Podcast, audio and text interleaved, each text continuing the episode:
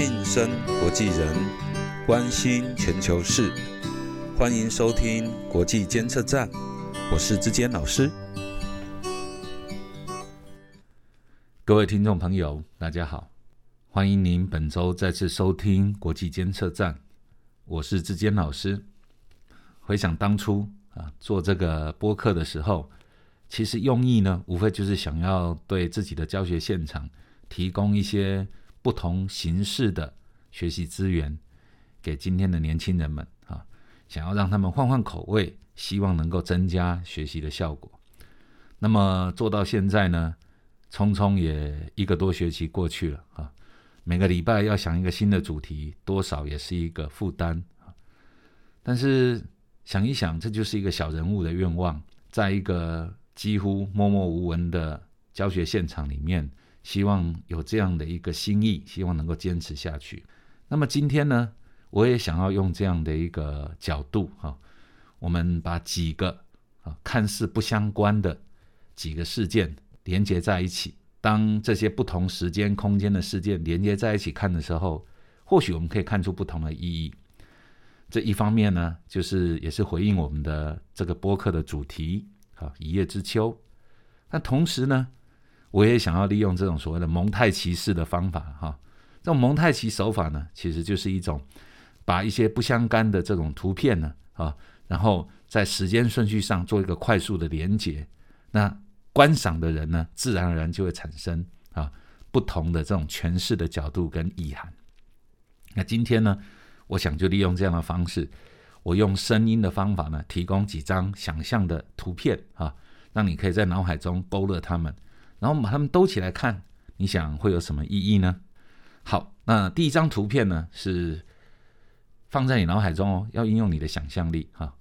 我在一两个月以前呢看到一个新闻啊，它是提到了有一个外电的报道啊，就是发现了从在韩国的首都啊首尔啊，在首尔这个地区的废水里面呢，测出啊残留了大量的这个威尔刚这种壮阳药的成分。大家怀疑哈，源头应该在这个首尔附近有个叫江南区的这个夜店哈，那里有很多夜生活，认为大概是从那边来的哈。而且呢，这个报道里面还说啊，这种残留量这么高哈，连一般的废水处理厂都没有处理完，那表示这个污染的程度还蛮多的哈。然后呢，他还说，大概啊，这种残留威尔刚这种壮阳药的这这些成分呢，大概在未来的都市生活中啊，恐怕这个现象会越来越多。好，这是第一个画面啊，各位在脑海中想象一下。那第二张图呢，是几年前我记得我读过一篇论文，一个大学的一个研究者哈，他呢他发现说，在做这种环境的这种污染物的监控的时候，有一些像 k e t a m i n 啊、像摇头丸啊这一类的这个毒品禁药哈，春天呐喊啊哈，在垦丁这个地方在举行这种大型的。这种比较是嘉年华式的哈，这种活动之后，很明显的有一个环境当中的残留污染明确的升高哈，所以好像间接提供了一个证据，好，然后能够说明说啊这一类的活动跟这一类的毒品使用之间呢，好像有某种相关的哈。我记得当时这个研究呢。我不知道有没有引起太多人的关注哈，可是后来就是这个残留是不是会到鱼身上，好像引起了一些，然后再从鱼身上被吃鱼的人去吸收什么的，这个还引起了一个比较大的讨论。那么第三张图片呢，就是在几天以前哈，国内还有一个大家蛮关注的，就是引起比较多的关注跟讨论的一个新闻，就是呢我们开始要补助试管婴儿啊、人工生殖这些的费用。那这个当然可能是也是为了增加生育率了哈，毕竟我们国家的这个生育率呢很低啊，少数名列世界前茅的一个指标哈。另外一个画面呢，我不晓得各位可不可以想象，就你有没有发现这几年当中，在你的生活圈里面，好像有很多汽车旅馆的产生啊。那一个旅汽车旅馆总有十几、二十几甚至更多的房间吧？那有这么多的汽车旅馆。在我们的生活周遭里面展现，我们常开玩笑说：难道是因为我们的道路很差，所以车子很容易累，需要休息吗？啊，当然这是开玩笑了啊。就是你可以看到，一方面我们的生育率非常的低，少子化的环境已经非常严峻；另外一方面，我们看到汽车旅馆的这种数量蓬勃的发展，所以你把这四个画面连在一起，在你心中产生一个什么样的印象呢？这种蒙太奇式的方式给你带来什么样的灵感启发呢？好像我们看到一个以欲望为中心结构的现代世界，我们在这里面比较容易关心跟看重，或者是消费的大众，可能是在于我想要以什么样的方式，在什么样的地方。满足我自己。接下来还有另外的几个画面，就在最近，欧洲有一个超级热浪的袭击。这个新闻对我来说并不是一个非常巨大的新闻，因为这几年其实气候极端化的结果常常会有这种很热或很冷的现象。可是这一次倒是真的让我注意到了几个很特殊的数据，我们也可以在脑海中把它当成一个画面来处理。首先就是以前的这种高温呢，大概会出现在八月左右。今年从六月开始就已经进入热浪的袭击，而且对欧洲来说，这个热浪可能是超级的高温啊，动辄都是四十几度以上啊。那这种高温是会热死人的啊。以前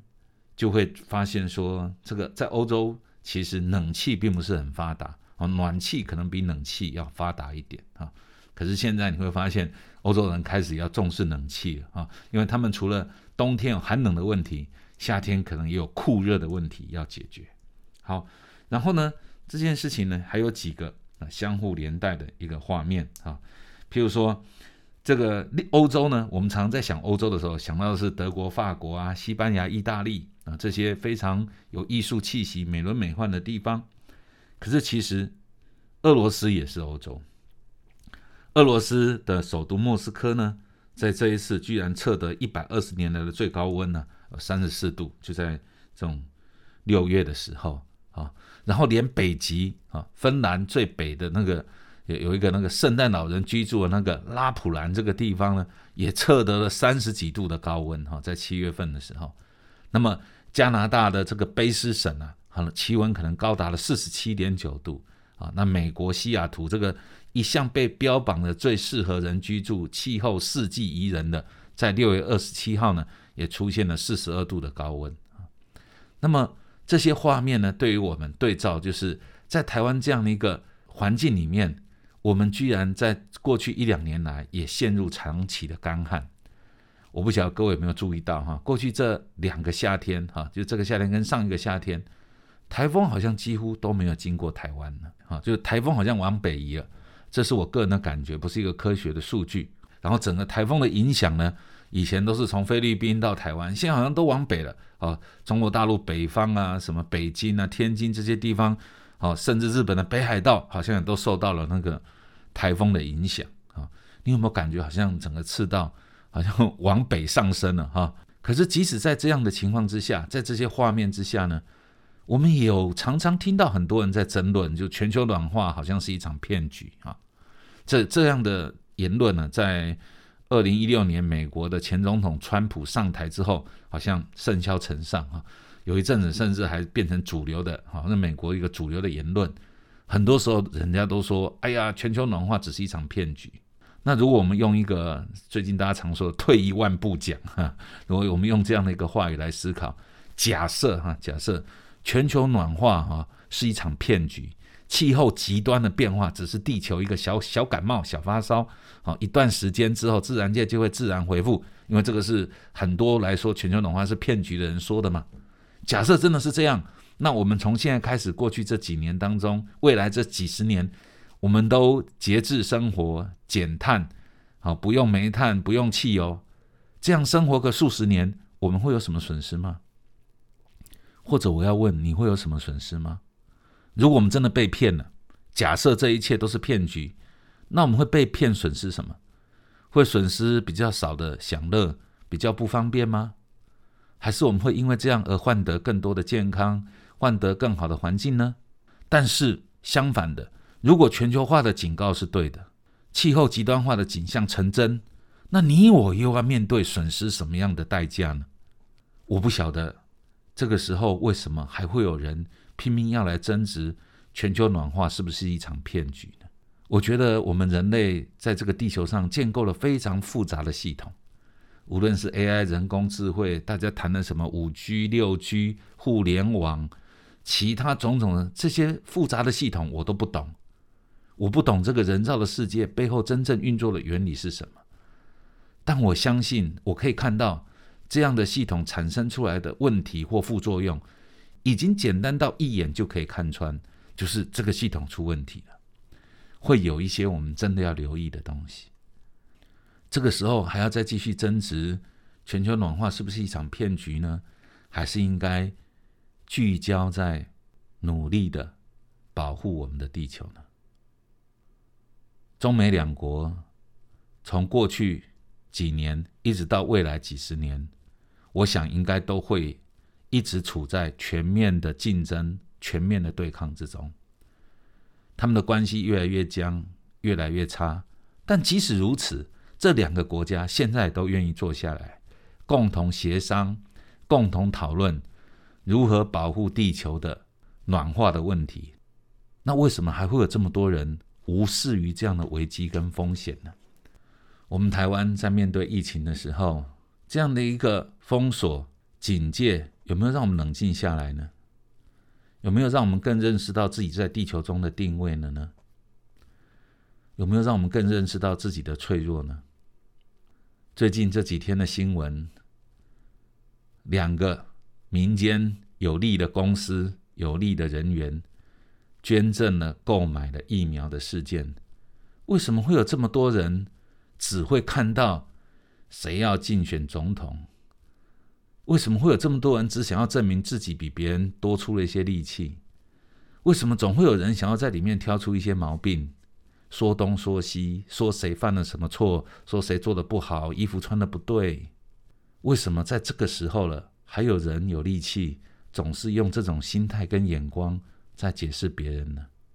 这个以以自我为中心的欲望，是不是发展的越来越大了呢？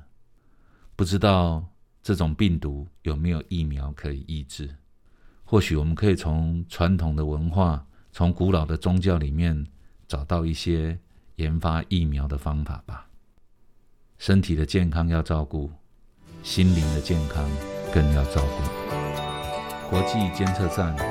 我们下周再会。